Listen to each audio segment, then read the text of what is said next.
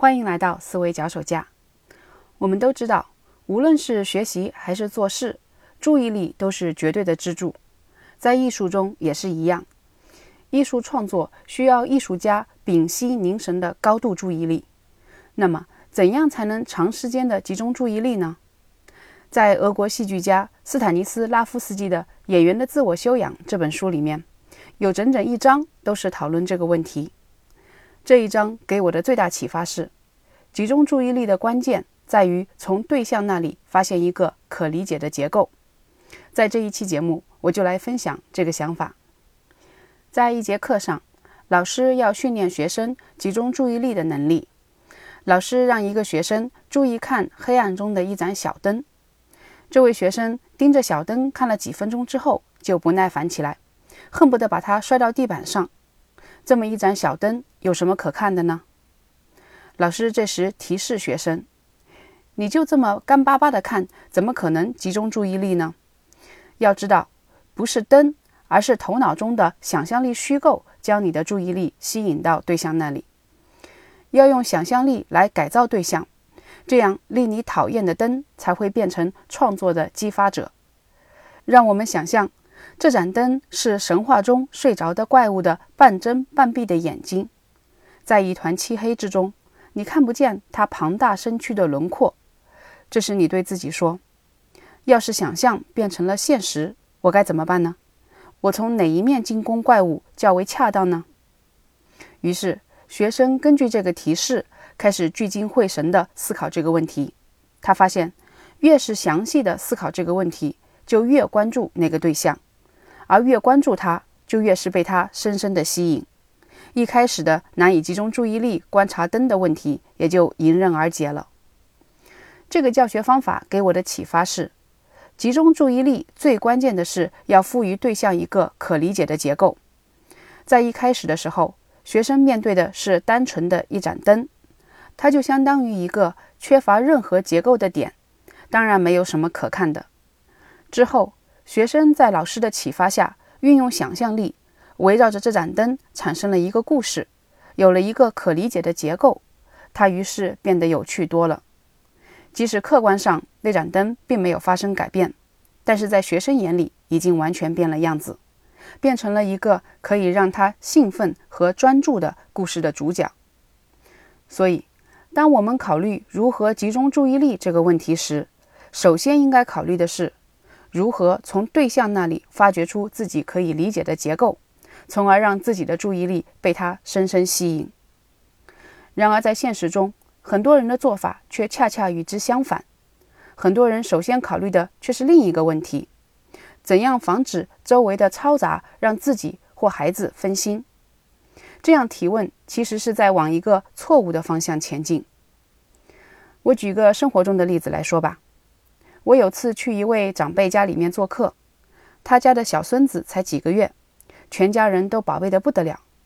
在宝宝睡觉的时候，大人说话都只用气息悄声地说，走路也都恨不得踮起脚尖来走。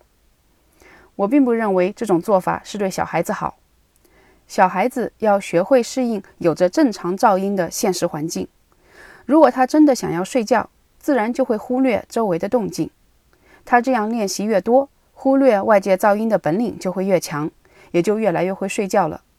大人应该做的事情是帮助小孩子学会入睡，而不是把周围的环境消音。在注意力的培养上也是一样，现实的环境永远是会有干扰的。永远都会有吸引着我们、让我们分心的事情。如果你做一件事容易分心，那说明周围事情对你的吸引超过了眼前这件事对你的吸引。这时需要做的不是消除周围的所有干扰，而是增加眼前这件事的吸引力。怎样增加吸引力？这就是一开头讲的那位老师所提点的：要在对象那里找到一个可理解的结构。具体到我们实际的学习中来，就是要围绕着对象构建一个有意义的概念系统。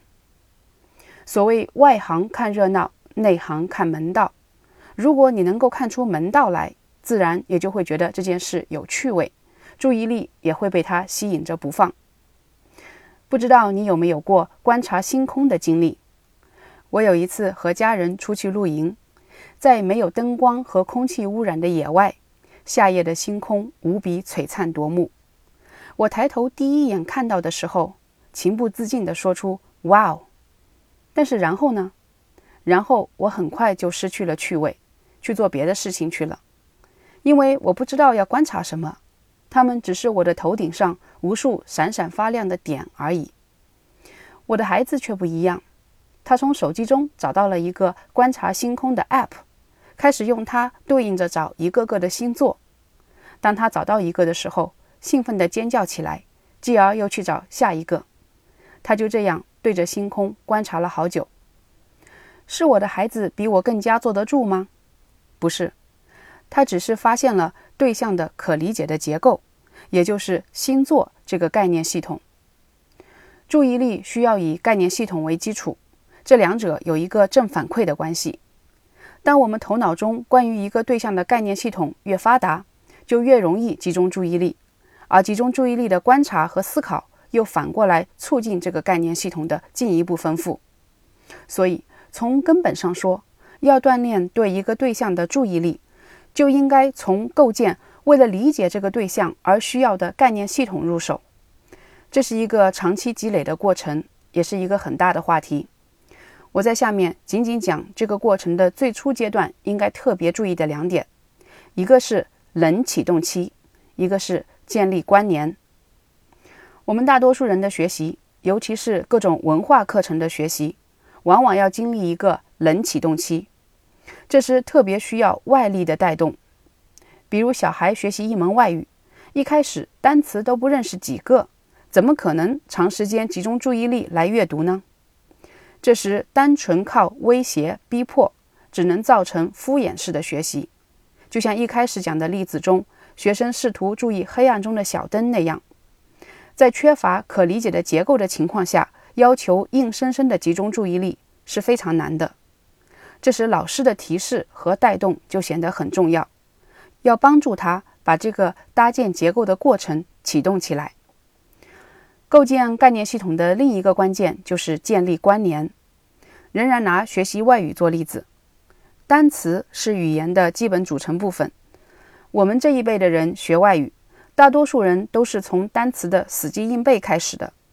然而，所谓概念系统，关键恰恰在于组成部分之间有很多关联，形成一个紧密的结构。所以，现在我帮我的孩子学习外语，在他读单词的时候，我给他增添了一个任务，就是每次读都要主动发现三个新的关联。